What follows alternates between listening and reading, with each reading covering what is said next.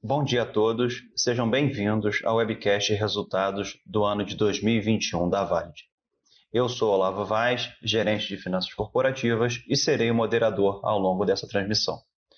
Antes de darmos início à apresentação, gostaria de fazer alguns avisos importantes. Informamos que esse evento está sendo gravado e que todos os participantes estarão apenas ouvindo a teleconferência durante a transmissão. Esse webcast está sendo disponibilizado com tradução simultânea para o inglês e a apresentação está disponível no site RI da Valid e aqui na plataforma de webcast. A seleção dos slides será controlada pelos senhores e o replay desse evento será disponível logo após o seu encerramento. Ao fim das apresentações, daremos início à sessão de perguntas e respostas. As perguntas poderão ser feitas a qualquer momento durante o evento e deverão ser enviadas através do chat da plataforma, que fica localizado no canto esquerdo da página, sinalizado com a luz piscando. Esclarecemos ainda que eventuais declarações que possam ser feitas durante essa videoconferência relativas às perspectivas de negócio da companhia, projeções e metas operacionais e financeiras, se constituem crenças e premissas da nossa diretoria, bem como informações que hoje estão disponíveis para a mesma. Considerações futuras não são garantias de desempenho. Elas envolvem riscos, incertezas e premissas, pois se referem a eventos futuros e, portanto, dependem de circunstâncias que podem ou não ocorrer. Os investidores devem compreender que as condições econômicas gerais da indústria, além de outros fatores operacionais, também podem afetar o futuro da empresa e conduzir a resultados que diferem materialmente daqueles expressos em tais considerações. Feitos os devidos avisos, apresento agora os participantes da videoconferência de hoje. São eles o Ivan Múrias, diretor-presidente, Renato Tisler, diretor financeiro de RI, e Wilson Bressan, diretor de ID. Agora eu passo a palavra para o Ivan e, ao final da apresentação, acessaremos as perguntas enviadas pelo chat para dar início ao Q&A. Bom dia, Ivan. Por favor, pode prosseguir? Obrigado, Lavo. Bom dia a todos.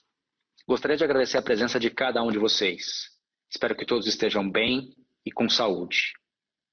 Nessa primeira parte, eu gostaria de repassar com vocês os principais pontos de nosso resultado do quarto trimestre e do ano de 2021. No quarto trimestre, o nosso EBITDA alcançou 100 milhões, o maior de toda a nossa série histórica. Encerramos o ano com 2,2 bi em receitas, um crescimento de 13% sobre 2020, e 331 milhões em EBITDA, um crescimento de 64% sobre 2020. Esse resultado nos evidencia dois pontos importantes. O primeiro deles é que os dois últimos trimestres de 2021 somados foram capazes de superar um primeiro semestre de 2021 ainda mais tímido em função da segunda onda de Covid, mas fazendo com que juntos reportássemos o ano com receita e EBITDA recordes. O segundo ponto é que a taxa de crescimento em EBITDA cinco vezes superior à taxa de crescimento em receita, mostra uma companhia muito mais capaz de alavancar operacionalmente os resultados de seus mercados de atuação core, como consequência da implementação efetiva de uma agenda de eficiência e gestão, tanto operacional como comercial, destes ativos core. No segmento de soluções para governos, o VGS, o nosso EBITDA cresceu 184%, atingindo 126 milhões no ano, sendo que o quarto trimestre apresentou a maior volumetria de emissões de documentos desde o primeiro TRI de 2020, antes da pandemia. No ano, o volume de emissões cresceu 38%, mas o fato positivo é que, embora alto, a companhia ainda não enxergou neste volume a materialização do backlog dos documentos não emitidos em 2020 durante a pandemia. Esse backlog conforme a resolução do CONTRAN, publicada em novembro de 21, deve ir se materializando gradativamente até agosto de 2023. No segmento de soluções para negócios, o VBS, a demanda por smart cards e a situação competitiva entre os bancos, neobanks e fintechs seguem alavancando a nossa receita, que cresceu 31% no ano de 2021. A nossa margem EBITDA anual fechou acima dos 9%, como consequência de um bem-sucedido processo de eficientização fabril iniciado e concluído em 2021. Isso pode ser, isso pode ser evidenciado na margem EBITDA do quarto trimestre, que superou a casa dos 12%. Nas soluções digitais, o VDS, o ano de 2021 encerrou com um crescimento de 39% em receita e EBITDA positivo de 12 milhões. Nessa frente, o foco da companhia segue na busca da manutenção do crescimento de top line desses negócios. Mas entre o EBITDA negativo de menos 3 milhões em 2020 e o positivo de 12 milhões em 2021, ou seja, uma passagem ponta a ponta de 15 milhões, demonstra que estamos focados em apenas seguir perseguindo iniciativas que façam sentido estratégico para a empresa, sem queimar o dinheiro do acionista em oportunidades que possam soar sedutoras, mas que não tenham nenhuma relação com a ability to win da Valid. Dessa forma, encerrar aquilo que não vai bem torna-se tão importante como reforçar as frentes que começam a mostrar maior tração. No segmento internacional, Telco Global foi o grande destaque em 2021, um crescimento de 13% em receita e 31% em EBITDA. Isso só foi possível devido à melhora de preços, mix de chips e de alocação de chips entre geografias, mas também devido à otimização de custos operacionais. Mesmo com retração do EBITDA em nosso negócio nos Estados Unidos, perceber que o negócio de telco global é capaz de gerar um EBITDA de 123 milhões no ano, aproximadamente 30 milhões por trimestre, rivalizando com o EBITDA de 126 milhões da vertical de VGS, mostra que a companhia vem sendo capaz de diversificar as suas fontes de receita e EBITDA, bem como gerenciar esse negócio de maneira muito profissional e com margens crescentes. Como resultado de toda essa entrega, poder entregar o indicador de dívida líquida EBITDA em 1,8 vezes, exatamente a metade dos 3,6 vezes do terceiro trimestre de 2020, quando a maior parte desse time de gestão iniciou a sua jornada na companhia aproximadamente 18 meses atrás, nos dá a segurança de olharmos para frente e para a situação de liquidez da companhia em 2022 de forma muito distinta a que adentramos o ano de 2021 com melhores pré-condições de alongamento do perfil da dívida e redução das taxas que devem impactar estruturalmente o serviço da dívida e, consequentemente, a capacidade de convertermos EBITDA em earnings per share para os nossos acionistas ao longo dos próximos anos. Por fim, gostaria de agradecer e parabenizar o time da Valid. O resultado que pude discorrer nesse slide é fruto da dedicação de todos, das diferentes verticais de negócio das diferentes geografias. Meu agradecimento pessoal e de toda a diretoria executiva a cada um de vocês.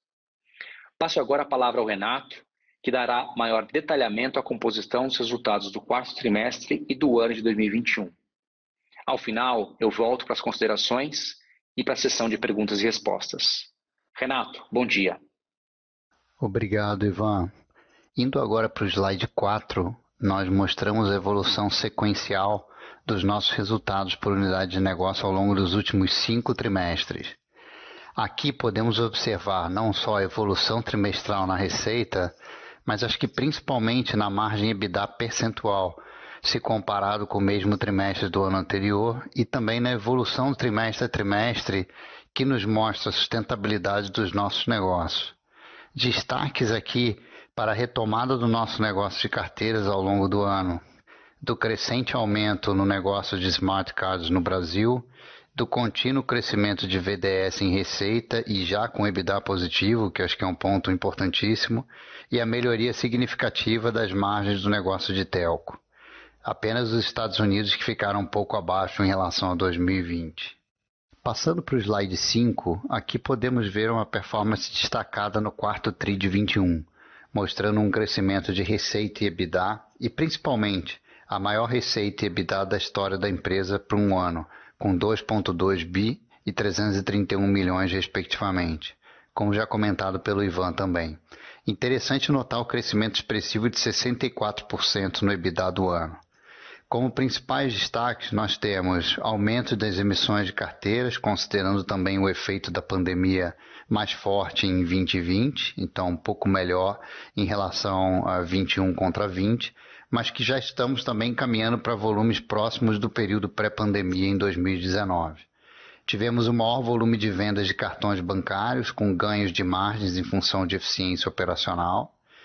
VDS crescendo a receita em 39% versus 2020 e já com margem EBITDA positiva. E por fim, unidade de telco, que cresceu 13% em receita e 38% em EBITDA versus 2020, fruto de melhorias na operação e melhora de mix de produtos com maior valor agregado. Indo para o slide 6, eu gostaria de reforçar também uma mensagem que já passei na última divulgação de resultados, de que a Vale demonstra mais uma vez a sua capacidade de se transformar e se diversificar, reduzindo riscos macroeconômicos e trazendo mais regularidade também para os resultados operacionais. Aqui podemos ver a evolução que tivemos em apenas dois anos, não só com maior diversificação na receita, mas acho que principalmente a maior diversificação nas margens EBITDA, com maior participação das unidades de telco, digital e smart cards. Como vimos no slide 4 também, essas unidades vêm apresentando margens crescentes e consistentes trimestre a trimestre. No slide 7, comentamos sobre nossas unidades de negócio e começando pela unidade de VGS. Fica clara a evolução ao longo dos trimestres de 2021, com lockdown no primeiro para o segundo trimestres e depois uma forte recuperação a partir do terceiro trimestre. O quarto trimestre já apresentou volumetria similar a 2019, com 6 milhões de emissões. A receita também cresceu 21% e o EBITDA 184% no full year 2021. Importante lembrar que tivemos aumento no EBITDA não só pela volta da volumetria, mas também por ações de eficiência operacional, tanto na produção como também na prestação de serviço na ponta. Passando para o slide 8, falamos da unidade de VBS. Aqui tivemos um ano de forte crescimento, puxado pela maior demanda de smart cards. Esse segmento cresceu 63% nos últimos três anos, com receita saindo de 322 milhões para 525 milhões, seguindo a alavanca de crescimento dos neobanks, fintechs e digitalização dos bancos tradicionais. Em 21 crescemos 31% a receita e 27% EBITDA, em função de aumento da eficiência operacional fabril e comercial. No slide 9, podemos ver a unidade de VDS e a sua evolução em 21, onde obtivemos crescimento de 39% na receita e viramos para EBITDA positivo. Tudo isso puxado pelo aumento na receita de certificação digital, crescimento da Vale de Hub com importantes contratos que fechamos com grandes bancos. Esta unidade segue crescendo com iniciativas em todas as frentes de ID, Pay e Link. Indo para o slide 10, nossos negócios internacionais foram puxados positivamente pela unidade de telco, com crescimento de 13% em receita e 38% em EBITDA versus 2020, alavancado por um melhor mix de produtos e clientes com maior valor agregado, e também tivemos um impacto no preço relacionado ao shortage de chips global. Por outro lado, nosso negócio dos Estados Unidos teve ligeira perda versus 2020, em função de mix de cliente, mas que também compensamos com a venda do ativo de Monrose por 5,5 milhões de dólares em dezembro.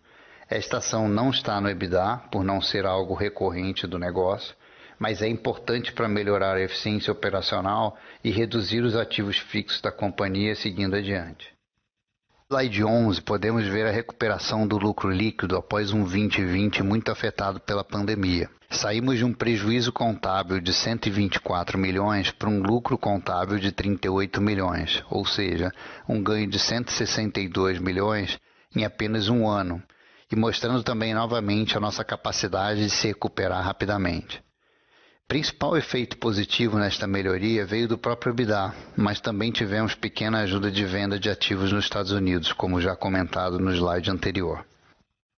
Indo para o slide 12, temos o fluxo de caixa com três efeitos negativos, vindo do pagamento de principal de dívidas, capex e juros, e por outro lado, três positivos, vindo da geração de caixa, captação de recursos e aumento de capital all in all, tivemos um leve aumento do caixa no ano. Mas é interessante notar que os primeiros meses foram negativos em função do lockdown e o quarto trimestre muito positivo, com 130 milhões de geração de caixa, mostrando boa recuperação e perspectivas positivas para 2022. No slide 13, trazemos a nossa estrutura de amortização de dívida atualizada, mas sem grandes mudanças versus a apresentação do fim do terceiro trimestre. Temos vencimentos importantes até o fim do primeiro semestre do ano, mas já com conversas muito avançadas para renegociação de prazos e taxas para reperfilamento dessa curva. Ainda estamos carregando uma posição de caixa alta se comparado ao nosso histórico pré-pandemia mas isso deve ser ajustado ao longo de 2022, uma vez que o cenário ruim já ficou para trás. 77% da nossa dívida está em moeda local, mas temos possibilidade de reduzir um pouco, já que temos parte relevante da nossa geração de caixa que é proveniente de operações realizadas em moeda forte, principalmente telecom. Por fim, a curva da nossa alavancagem mostra tudo o que apresentamos até aqui no material, uma redução rápida, sequencial a cada trimestre e voltando até abaixo de níveis históricos, com 1,8 vezes EBITDA. Esse é o nosso compromisso em manter a estrutura de capital adequada e a empresa com alavancagem controlada. E no slide 14, apenas para informação, trazemos os eventos subsequentes ao encerramento de 2021. Divulgamos pagamento de JCP em 31 do 12 e pagamos os 23 milhões em janeiro desse ano. Como parte do que comentei no slide anterior, já realizamos o alongamento de uma dívida de 15 milhões de dólares nos Estados Unidos e de 33 milhões no Brasil, ambas com alongamento e redução de taxas. Também temos agendada já a GOE para o dia 20 do 4. Tivemos também a aprovação do plano de recompra de ações, que consiste em 2 milhões de ações para fazer frente ao, ao plano de incentivo de longo prazo dos executivos. Até o momento já foram recompradas 82% desse total. E por fim, tivemos uma parcela da conversão do bônus de subscrição realizada agora na semana passada. Este valor foi baixo, conforme já esperávamos, mas a segunda data de exercício deve ser forte em setembro desse ano. Agora eu queria apresentar o Bressan, nosso diretor de ID, que vai falar um pouco para vocês sobre as novas regras de ID no Brasil. Obrigado, Renato. Obrigado, Ivan e Olavo. Bom dia a todos. Eu sou Wilson Bressan, diretor de ID da Valid, e é um prazer estar com vocês para compartilhar informações sobre o Decreto 10977, que estabelece as regras do novo RG, publicado no Diário Oficial da União em 23 de fevereiro. Inicialmente é importante destacar que o decreto do novo RG representa um marco na identificação civil nacional, protagonizado pelo Executivo Federal via Secretaria de Modernização do Estado, do Ministério da Justiça e da Segurança Pública, do Ministério da Economia e em conjunto com os institutos de identificação de cada estado, além da indústria. Decreto esse que estabeleceu padrões de segurança, integridade e interoperabilidade há muito tempo aguardados. E embora a gente não considere um produto completamente novo, o decreto representa um grande avanço em modernização do atual RG. Num breve resumo sobre o nosso ponto de vista, os principais elementos a destacar são os seguintes. Primeiro, o novo RG ele é físico e digital. O modelo físico terá uma versão em papel de segurança, com a primeira via gratuita para o cidadão, assim como conhecemos hoje, e também a opção em policarbonato, essa por sua vez paga. Um segundo aspecto é que o CPF passa a ser o número primário do novo RG, unificando e integrando as informações da identidade do cidadão no SIC, que é o Serviço de Identificação do Cidadão. Um terceiro ponto é que o novo RG passa a ter prazo de validade. Detalhando um pouco cada um desses itens, a versão física do novo RG conterá as informações essenciais, incluindo-se aqui nome social do cidadão, um elemento importante de diversidade.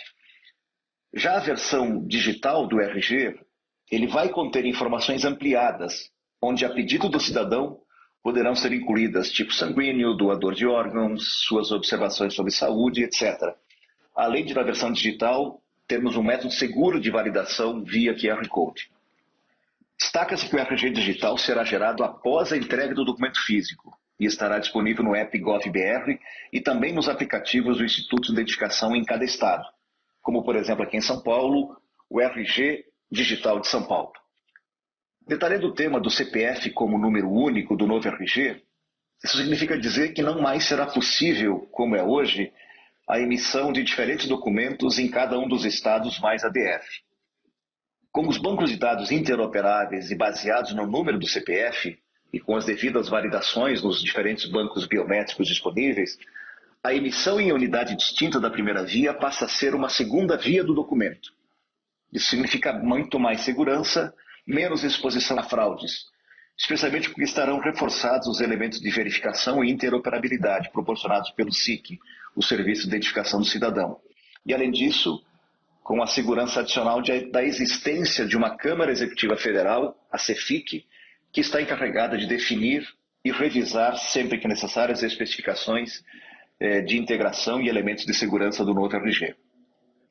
Aprofundando um pouco o item de prazos de validade, ficou estabelecido no decreto que os documentos antigos ficam válidos pelo período de 10 anos e é mandatório que todos os institutos de identificação estejam aptos a emitir o novo RG até o prazo limite de 5 de março de 2023, daqui a menos de um ano.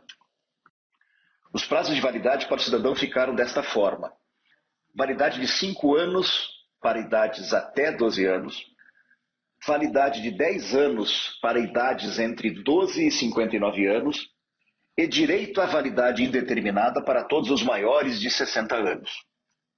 Um ponto importante aqui, destacar que a versão em papel do novo RG, assim como conhecemos hoje, ele vai acabar em até 10 anos. Ou seja, a partir de março de 2032, serão emitidos novos RGs em formato físico somente na versão de policarbonato. Trazendo isso mais para perto da realidade dos negócios da Valid, nós estamos lendo o cenário com bastante otimismo. Na condição de ser o principal player de emissão de documentos de identificação segura no Brasil, sejam físicos ou sejam digitais, com mais de 60% da emissão dos RGs e aproximadamente 80% das CNHs, nos alegra participar desse momento em que cada cidadão brasileiro vai desfrutar de um novo documento de identidade, que representa o exercício da sua cidadania na mais básica e genuína expressão. Mas nós também estamos especialmente otimistas porque vislumbramos um mercado mais atrativo e promissor, muito aderente à expertise da Valid nesse segmento. Essa nossa boa expectativa com o futuro está fundamentada em pelo menos três aspectos principais. O primeiro deles é que nós esperamos um aumento de emissões de documentos nos próximos anos. Além dos early adopters que querem um documento mais moderno imediatamente, haverá necessidade de substituição dos documentos para toda a população menor que 60 anos no prazo máximo de 2032. Um segundo ponto é que nós também esperamos um aumento do ticket médio em cada RG emitido por conta da possibilidade e a expectativa de adesão crescente já nos próximos anos da emissão da versão física em policarbonato, que tem um ticket médio maior, uma versão mais cara, a ser paga pelo cidadão. Esse ticket médio maior vai se aplicar a 100% das novas emissões a partir de 2032, visto que lá essa será a única forma de versão física do documento naquele ano.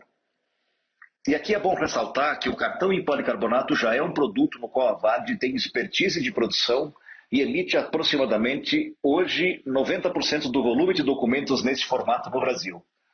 Nós já emitimos, por exemplo, as carteiras funcionais de identificação em policarbonato para diversos clientes como a Polícia Rodoviária Federal, o CFM, Conselho Federal de Medicina, o COFECOM, Conselho Federal de Economia, o CalBR, Conselho de Arquitetura e Urbanismo, a Câmara dos Deputados, a Força Aérea Brasileira, a Noreg, entre outros.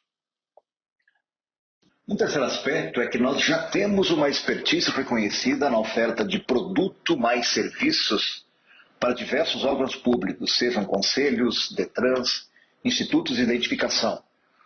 Nós já somos habituados a operações de grande volumetria e alta complexidade, provendo com segurança e de maneira integrada produtos e serviços aos nossos clientes.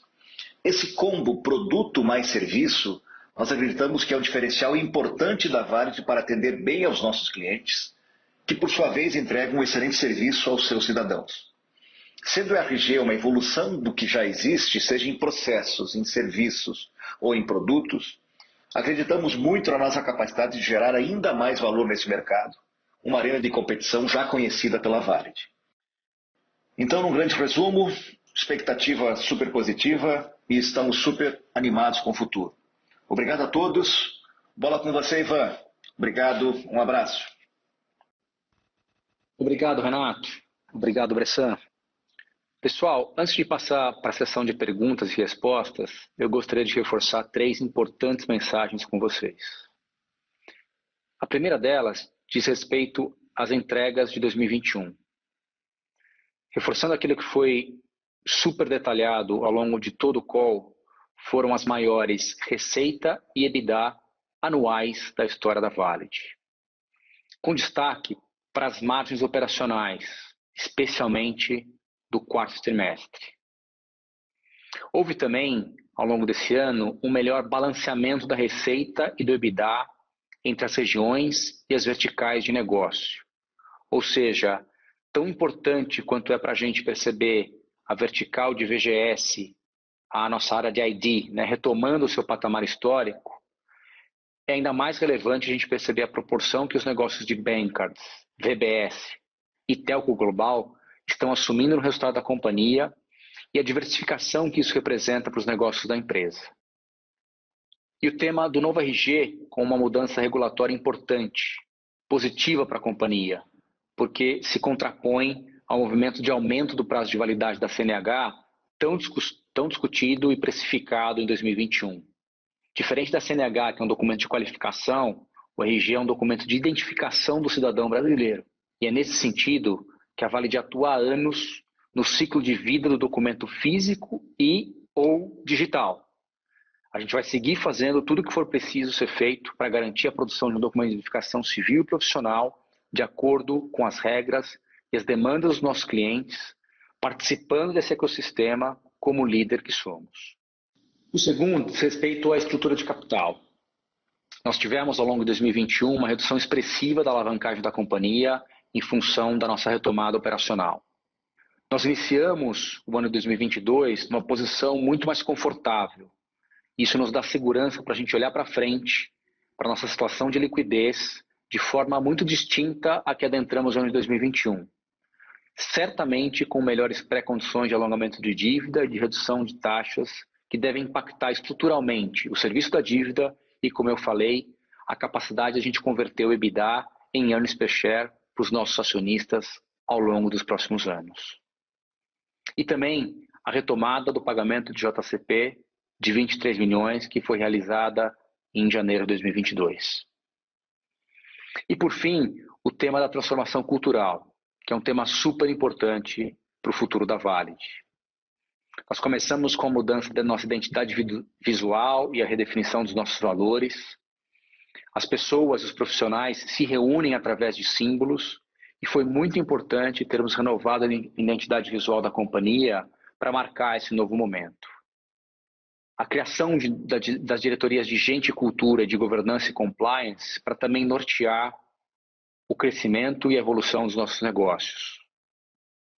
Tão importante como atrair novos talentos é combinar esses talentos com a retenção dos bons talentos que conhecem o ativo da companhia, que conhecem a Valid. É essa combinação que é super poderosa e que vai seguir fazendo dessa companhia uma companhia melhor. E por fim, a retomada do programa de Stock Option, com participação expressiva dos nossos gerentes. Nós aprovamos esse programa em Assembleia é, Geral Extraordinária em abril de 2021 esse programa teve uma adesão de mais de 90% dos nossos gerentes seniors na companhia, e isso também marca um novo momento de é, senso de pertencimento e de ownership né, dos nossos é, gestores seniors. Dito isso, eu, o Renato, o Bressan e o time nos colocamos aqui à disposição para dúvidas ou pontos de maior aprofundamento que os senhores possam julgar oportuno. Obrigado. Obrigado, Ivan, Renato e Bressan. Na sequência, abriremos para as perguntas e respostas. As perguntas poderão ser enviadas através do chat da plataforma, que fica localizado no canto esquerdo da página, sinalizado com a luz piscando, ou através do nosso e-mail ri@valide.com.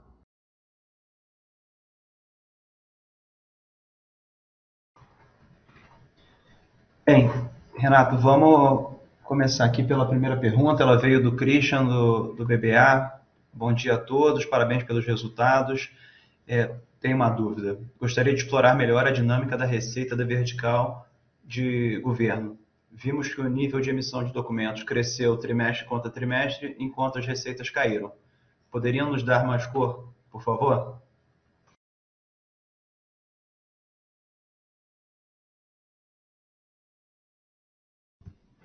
É, bom dia. É, eu, eu, queria começar essa resposta primeiro trazendo um ponto de atenção. Quando a gente fala da unidade de negócio de VGS, de governo, é, a gente não está falando aqui só de carteiras. É claro que hoje carteiras ainda é, é o, o, negócio mais importante dessa vertical. Só que nós temos também outros negócios que impactam tanto a receita quanto o EBITDA dessa unidade. Então, ao ver o volume subindo de carteiras no trimestre, obviamente que como é o mais importante, ela vai estar tá puxando também receita EBITDA. Mas só para se dar um exemplo, nós temos também outras coisas, como, por exemplo, provas, que também são provas relacionadas ao governo e estão nessa unidade de negócio, e que, por exemplo, no terceiro trimestre, nós tivemos uma receita mais significativa em provas do que no quarto trimestre. Então, por exemplo, se nós pegarmos o resultado do quarto trimestre, eliminarmos, por exemplo, essa diferença de provas, a gente já estaria falando aqui de um trimestre com a receita praticamente igual ao terceiro trimestre, é, e estaríamos falando de um EBITDA superior ao que nós tivemos no terceiro trimestre, porque também nós estamos buscando não só a parte do top line, de, de questão de volumetria e preço, mas também nós estamos buscando constantemente aqui a eficiência operacional como já comentamos anteriormente, toda a parte é, de centralização da operação é, de governo.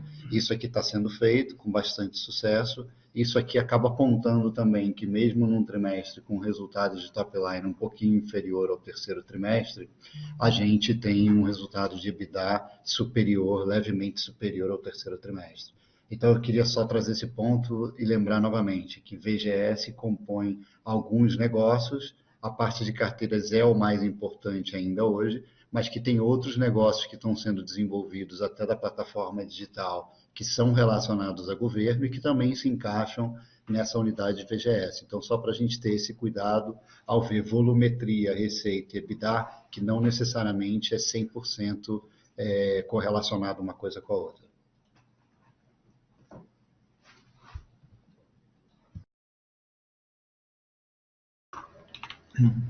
Próxima pergunta, Ivan, vem do Fábio. Bom dia, parabéns pelos resultados do trimestre do ano. Favor informar em qual fase está a venda das plantas de São Bernardo e no Rio e como está a integração operacional em Sorocaba.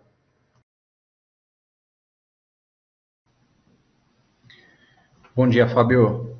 É, com relação à planta de São Bernardo do Campo, a gente já concluiu a transferência operacional no quarto trimestre do ano passado, é, e esse ativo já foi disponibilizado para venda. Portanto, o impacto contábil dele já aconteceu no quarto trimestre de 2021, da ordem de grandeza de aproximadamente 8 milhões. Com relação à planta do Caju, a gente ainda está em processo de transferência operacional, esse processo deve ser concluído ao longo do Q2, do Q3 desse ano. E ato contínuo, esse ativo também vai ser disponibilizado para venda. Os dois ativos é, somados devem ter um impacto caixa da ordem de 15 milhões, eu estimaria, sendo que para o ativo do Caju, é, na tratativa contábil, ele não deve ter nenhum impacto, uma vez que ele já se encontra praticamente depreciado integralmente em nossos livros. Então, acho que de uma forma geral é isso.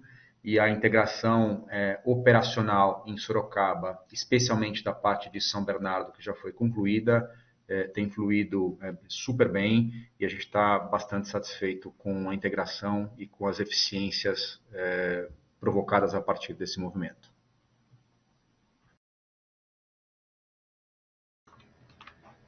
Ivan, a próxima pergunta vem do pessoal da Condor Insider. Bom dia, pessoal, tudo bem? Tenho três perguntas para vocês. Primeira, como vocês estão vendo o mercado dos Estados Unidos em 2022? Estão enfrentando muitos problemas de chip. Como vocês estão. Ah, aqueles repetiu e a terceira pergunta. Então, só para repetir, como vocês estão vendo o mercado dos Estados Unidos em 2022? se a gente está vendo problema de chip, e no VDS, qual a margem EBITDA que vocês acreditam para o ano de 22?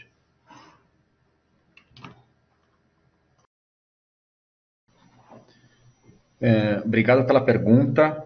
É, sim, nos Estados Unidos a gente tem é, percebido uma dinâmica operacional bastante é, intensa é, em função do, do, chip shortage, especialmente pelo fato é, de que o mercado americano também tem algumas restrições na, homologação né, de chips de origem chinesa, portanto você fica ainda mais restrito no fornecimento com fornecedores não chineses. Não obstante a isso, a gente tem sido capaz, por enquanto, de suprir né, a nossa operação Fabril. É uma operação cada vez mais intensa, né, porque uma fábrica tem que receber o chip com antecedência e um chip não recebido no momento em que você está com a linha de produção pronta é uma capacidade que você não recupera depois. Então, essa dinâmica de é, é, order to stock, ela tem sido muito mais order to order é, e a, a, intensidade logística tem se intensificado é, bastante. Na parte de cartões, é, é um mercado é, bancário bem mais maduro que o Brasil, a gente não enxerga essa competitividade que a gente enxerga agora entre bancos tradicionais, fintechs e neobanks, como o Renato comentou, e também o número de cartões por cidadão nos Estados Unidos ele já é quase três vezes maior é, do que a média por indivíduo no Brasil, né? Então a volumetria americana deve é, deve ser de, de, de, intensidade competitiva bem menos intensa do que a gente está percebendo no Brasil nesse momento. Acho que até fazendo um gancho com o que você falou, Ivan, tem uma pergunta aqui, pergunta como está o, o 5, como o 5G beneficiará a empresa no, no, Brasil, se você pode falar um pouco sobre desenvolvimento de eSIM por aqui.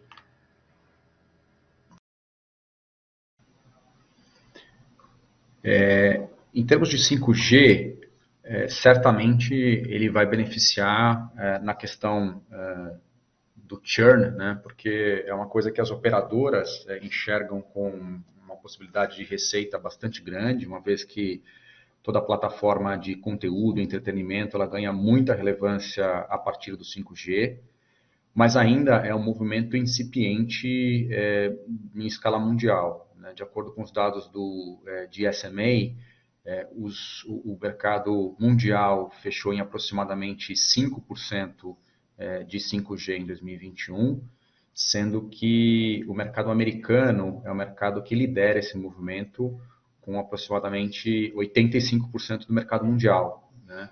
A penetração do 5G nos Estados Unidos em 2021 ela foi de 36% versus estes 5% de média mundial. Agora, sem dúvida, é, como o chip embarcado ele tem mais é, é tecnologia, é, não só é a oportunidade do churn, né, mas a oportunidade também da gente vender um produto com um preço médio é, maior. Mas, de novo, por enquanto a gente observa isso de uma maneira muito intensa nos Estados Unidos. É, isso já está consolidado no nosso resultado de telco global apresentado no quarto trimestre. Para as outras geografias, é, é uma tendência que deve é, ir se consolidando ao longo do tempo, é, gradativamente. Né? De 2G para 3G foi uma transição que demorou aproximadamente oito anos. De 3G para 4G, uma transição que demorou aproximadamente seis anos. É, e de 5G, que é um movimento iniciado ali por volta de 2019, 2020, a gente estima que vai ser ali é, por volta de, de, talvez uns cinco anos para fazer essa transição é, na média mundial, mas de novo as geografias vão reagindo é, de forma diferente. É, e sim, é, tem uma outra característica. A gente imagina que é, o mercado ele deve também ir penetrando é, ao longo do tempo, ao longo dos próximos anos. A gente estima que aproximadamente em 2025 o mercado tenha uma penetração de SIM é, entre 26% e 40%, um cenário médio é, também seria alguma coisa próximo da casa de, de 30%. É, 175 operadoras já lançaram é, serviços de eSIM em escala mundial e 80% das operadoras veem é, o tema de, de eSIM como uma é, prioridade né, no, no, pipeline delas. É, e nós temos já aproximadamente 50 smartphones que já são é, eSIM enabled. Né? É, da Apple são todos, mas já tem alguns é, é, produtos da Samsung, da Google, da Huawei, da Motorola, da Oppo, que já começam a sair com essa, com essa característica. Na ponta do consumidor, por outro lado, ainda é, é um awareness mais baixo, somente 20% dos consumidores é, entendem ainda o que, que pode ser é, o eSIM. E uma vez que a China né, é, e a Xiaomi é, lancem os seus smartphones com, com eSIM, aí muito possivelmente se inicia um movimento de, de aceleração de adoção de eSIM. Mas, de novo, é, é um movimento que ainda é gradativo, por volta de 30% em 2025 e, e a Valid vem se capacitando internamente para seguir sendo um player importante também nessa transição.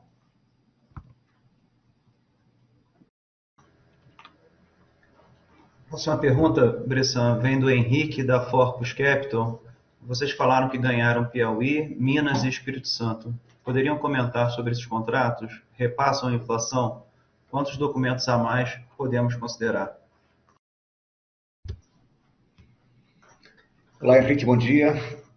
De fato, nós estamos com esses três estados em, em processo de implantação. É, Piauí e Espírito Santo já estão mais adiantados, já estão em operação. Piauí, inclusive, lança oficialmente é, o conjunto de, de novas funcionalidades da, da carteira de identidade, incluindo o RG digital do Piauí na próxima, na próxima é, terça-feira, dia 15. É, Minas Gerais, a gente está é, com cronograma de implantação e as primeiras emissões acontecerão agora no mês é, de abril. Em termos de volumetria, é, esses três é, estados, eles adicionam aproximadamente 2 milhões e meio de carteiras adicionais, de documentos adicionais emitidos por ano, tá? É, Minas Gerais com volume maior, Espírito Santo e Piauí por uma população menor com volume um pouco menor. É, os contratos são contratos que sim têm cláusulas de repasse de inflação por índices como IPCA ou eventualmente algum similar, e na sua grande maioria são muito similares aos contratos, aos demais contratos que nós temos em operação.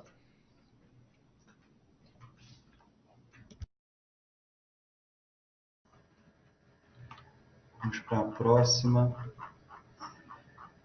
Aqui, Renato, o Fábio pergunta qual será a estratégia da Valid com a nova alta de juros no Brasil, quais as expectativas da Valid para os próximos trimestres e início de 2023.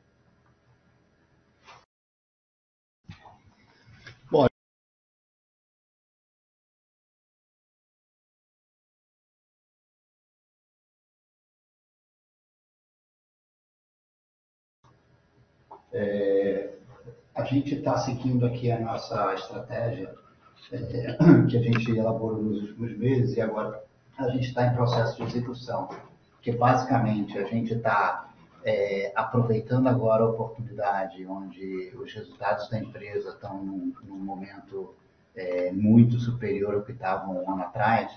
Então, nós estamos aqui com uma estratégia basicamente de alongar as nossas dívidas, reduzir o custo da dívida é, e estamos estudando aqui também a possibilidade de, é, com esse aumento de, aumento de juros aqui uh, no mercado brasileiro, de voltar a ter um peso um pouquinho maior de dívidas em moeda estrangeira. Né? Hoje a gente está com 77% da nossa dívida é, em moeda aqui em reais.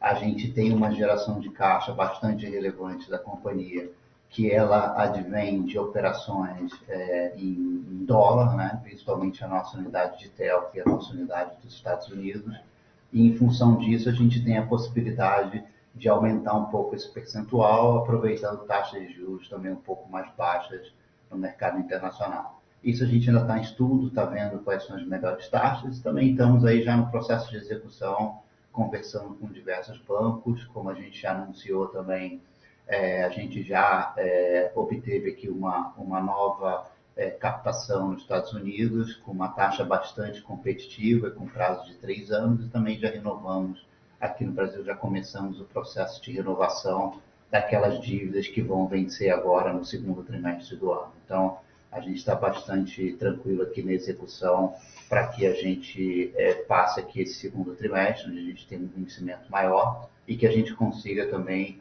esticar nossa curva é, de vencimentos ao longo dos próximos anos. Renato, a próxima pergunta vem do, do Gabriel e a pergunta é: com a melhora de geração de caixa, a companhia tem expectativa de pagamento de dividendos? É, sim, a gente tem já uma política aqui, né? na verdade, é, tem, tem duas coisas aqui que são importantes a gente lembrar. Né? Primeiro, a questão da reforma tributária e uh, a questão do JCP. Né? Então, assim, hoje, hoje por hoje, existia aí uma, um receio de que o JCP fosse extinto em 2021, que não foi ainda está válido. Então, é claro que se o JCP ainda estiver é, vigente né, até o final desse ano, a nossa preferência vai ser pagar JCP em função do benefício tributário que isso traz para a empresa. Mas mesmo que não tenhamos mais a, a possibilidade de pagar JCP, a gente sim pretende continuar pagando dividendos e aí dentro da política aqui baseado no lucro líquido. Né? Então, só vamos lembrar isso que o, JCP ou dividendos, eles são calculados baseados no lucro líquido e não necessariamente na geração de caixa operacional. Então, essa é a única coisa que eu corrigiria aqui, é que a gente sim tem pretensão de pagar, mas sempre baseado no lucro líquido.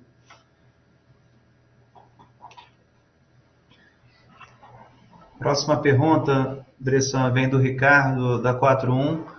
Do ponto de vista regulatório, como será o processo licitatório das novas IDs?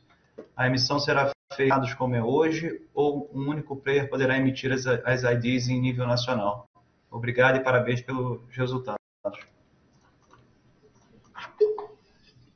Obrigado, Ricardo, pela pergunta. Bom dia. Os processos licitatórios, eles continuam ocorrendo absolutamente de forma normal, como acontecem hoje, tá? O decreto do Nota Regê estabelece padrão nacional para o documento, com todos os elementos que a gente citou aqui no call, mas o processo de emissão, e inclusive a participação de cada instituto de identificação, ele continua sendo é, protagonista em cada um dos estados. A emissão é descentralizada em cada um dos estados e os processos licitatórios continuam absolutamente normal. Como o decreto prevê a adição de um novo substrato, né, além do papel, a gente vai ter também o policarbonato, e o policarbonato, a partir de 2032, vai ser o único na versão física a ser emitido. Então, o que vai acontecer é que, naturalmente, cada um dos estados eh, adicione esse objeto ah, ao seu edital de licitação.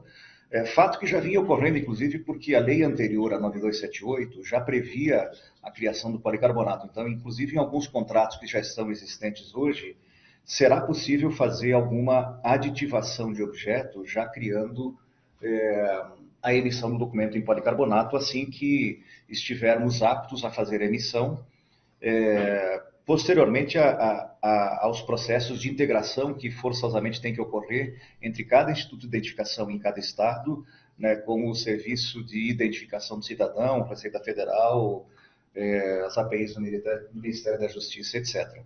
Então, segue normal, descentralizado, é, nós somos o maior player de emissão desses documentos, é, não tem, do ponto de vista regulatório, nenhuma exigência, é, é mercado, mercado competitivo, então a gente vai continuar competindo nesse mercado.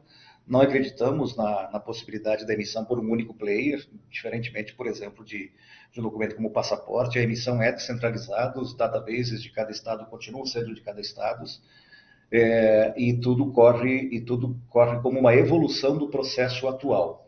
Acho que uma, a nossa visão ela indica para um, uma talvez profissionalização ou até terceirização da carteira de identificação, porque hoje alguns estados, em torno de 12, 13 estados no Brasil, ainda emitem o seu próprio documento com estrutura própria. Eles compram, por exemplo, papel base e fazem a emissão no seu próprio sistema. Essa é uma é, a tendência que a gente enxerga aqui é que esses estados passem a, a investir mais em, em em tecnologia como AVES, é, para municiar suas polícias técnicas né, a, a terem um database cada vez mais, mais forte. Então, a gente acredita que até pela adição do policarbonato, não vai fazer muito sentido cada estado, em paralelo, continuar fazendo isso, porque o investimento necessário para isso não justifica para pequenos volumes. Então, acho que a gente crê no, que no futuro, esses estados que hoje emitem por conta própria acabem também licitando é, para o mercado de forma, de forma é, a, respeitando é, todas as, as premissas aí da, da, da lei de licitações. Então, acho que é um mercado bastante promissor é, e o decreto ele estabelece mudanças no RH e os editais continuam sendo tocados por cada um dos estados. É isso.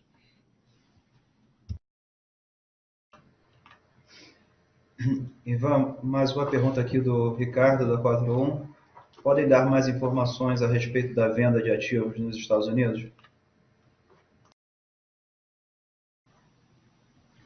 Oi, Ricardo. Bom dia.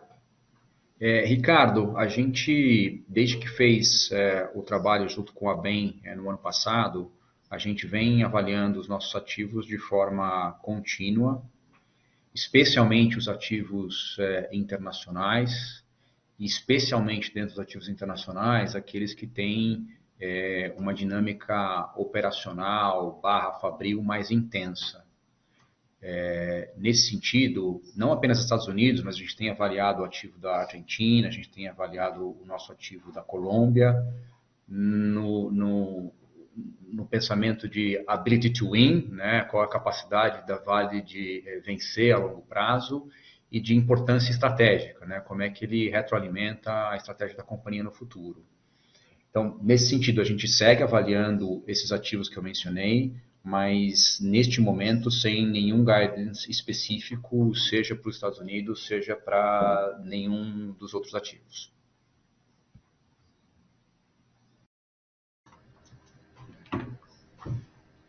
Temos aqui algumas perguntas do, do Alexandre. É, como vocês se enxergam? Como uma empresa do setor financeiro, varejo ou tecnologia? É uma outra pergunta. É, acredito em que nível de margem EBITDA sustentável para o VDS? E por último, tem dado certo a estratégia de cidades inteligentes? Acreditam que esse tema será importante no faturamento e margens para o futuro da Valid?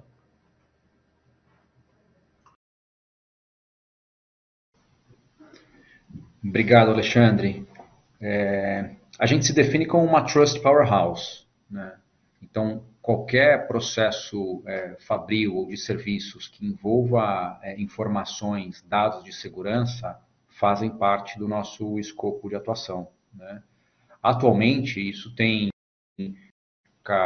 é, fabril muito importante na parte de bankcards, uma característica de serviços muito grande na parte de documento, uma vez que é uma operação é, que o cliente é, intermediário é o governo, mas o cliente final é o próprio cidadão. Então, uma operação bastante capilar, é, quase similar a uma operação varejista, né? e uma operação é, que também tem bastante conteúdo de tecnologia é, nessas duas verticais, tanto Bankers como documento, mas também nas coisas novas que a gente começa a fazer, como o Valid Hub, né, que aproveita um ativo muito importante nosso, que é o certificado digital, uma esteira né, de entrega de contratos de financiamento bancário, de contratos de registros de imóveis, é, que aproveitam uma relação também que a gente já tem bastante bem estabelecida com os bancos.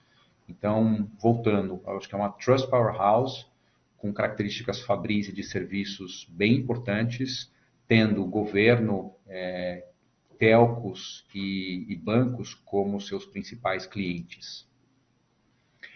Em termos de é, nível de margem EBITDA, é, Alexandre, para o negócio de, de, VDS, a gente é, ainda tem, ainda que estejamos muito satisfeitos e felizes aqui em ter trazido é, esses negócios é, para um patamar de EBITDA positivo e escolhendo né, muito bem aquilo que a gente quer fazer, aquilo que a gente não quer fazer, eu ainda não esperaria é, para os próximos anos é, uma evolução é, muito expressiva de EBITDA. Em outras palavras, eu, pre eu preferiria seguir apresentando evolução aqui do EBITDA na medida em que a gente escolhe melhor as coisas que não fazemos, portanto, dedicando squads para iniciativas que estão tracionando, e aí naturalmente o EBITDA vai melhorando, como foi um pouco da história da passagem de 2020 para 2021. Mas ainda eu me preocuparia muito mais em conquistar mercado, em conquistar top line, para poder de fato fazer com que as nossas soluções, como por exemplo essa do Valley Hub que eu acabei de, de mencionar, elas é, ganhem é, market share, e aí sim numa dinâmica muito mais parecida com a indústria né, de, de, tecnologia, que nesse momento privilegia um pouquinho mais de growth, e aí ao longo do tempo a, as esteiras vão ficando tão maduras, né, o vendor lock-in acaba ficando tão importante que aí você consegue, de fato, é, é, é trazer novos contratos para a base e aí a margem EBITDA vai melhorando naturalmente. E por fim, a respeito da tua pergunta sobre cidades inteligentes, é, a Vale, no passado recente, fez é, um volume expressivo de aquisições. Nós fizemos cinco aquisições relevantes. Uma delas, que é a BluePay, é, foi uma iniciativa que a gente já descontinuou. No outro extremo, uma delas, que é essa Valid Hub, é, é uma iniciativa que está tracionando muito bem e a gente está muito satisfeito com a forma como ela vem desempenhando. Houve outras três é, aquisições, né, Agrotopus, Estacionamento Digital e Mitra, essas últimas duas dentro desse segmento de cidades inteligentes que você é, nos pergunta, que ainda a gente está sob uma análise um pouquinho mais profunda. São negócios que individualmente apresentam perspectivas é, operacionais e de rentabilidade bastante interessantes, mas a gente também tem algumas dúvidas de como fazer o go-to-market e de escalar esses mercados de forma mais rápida. Então, por enquanto, eu não tenho nenhum guidance específico com relação à relevância que esse business pode ter, mas eu estou junto com o time aqui dentro dos nossos, das nossas reuniões de RDO trimestral, avaliando com bastante carinho qual é a estratégia de go-to-market que a gente pode implementar. E aí, se positiva, certamente a gente vai escalar mais rápido. Se negativa, a gente talvez é, caminhe para descontinuar o negócio, como a gente fez com o BluePay, mas a gente vai te mantendo informado ao longo dos próximos trimestres.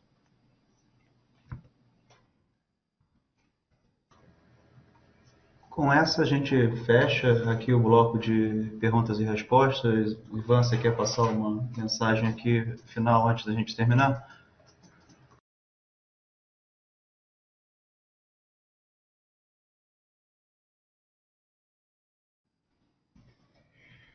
Obrigado, Lavo. É, pessoal, uma vez mais eu gostaria de agradecer a presença de todos, as perguntas feitas. Também reforço que todo o nosso time de RI, né, encabeçado pelo Renato, pelo Lavo, assim como toda a nossa diretoria executiva, nós estamos à disposição para sessões de aprofundamento e sessões é, individuais, caso seja do interesse de vocês. Por fim, apenas reforçar o quão confiante nós estamos na relação, com relação ao futuro da Valid e os desafios que a gente tem pela frente. Obrigado pela presença de todos mais uma vez e um ótimo dia para vocês. Um abraço.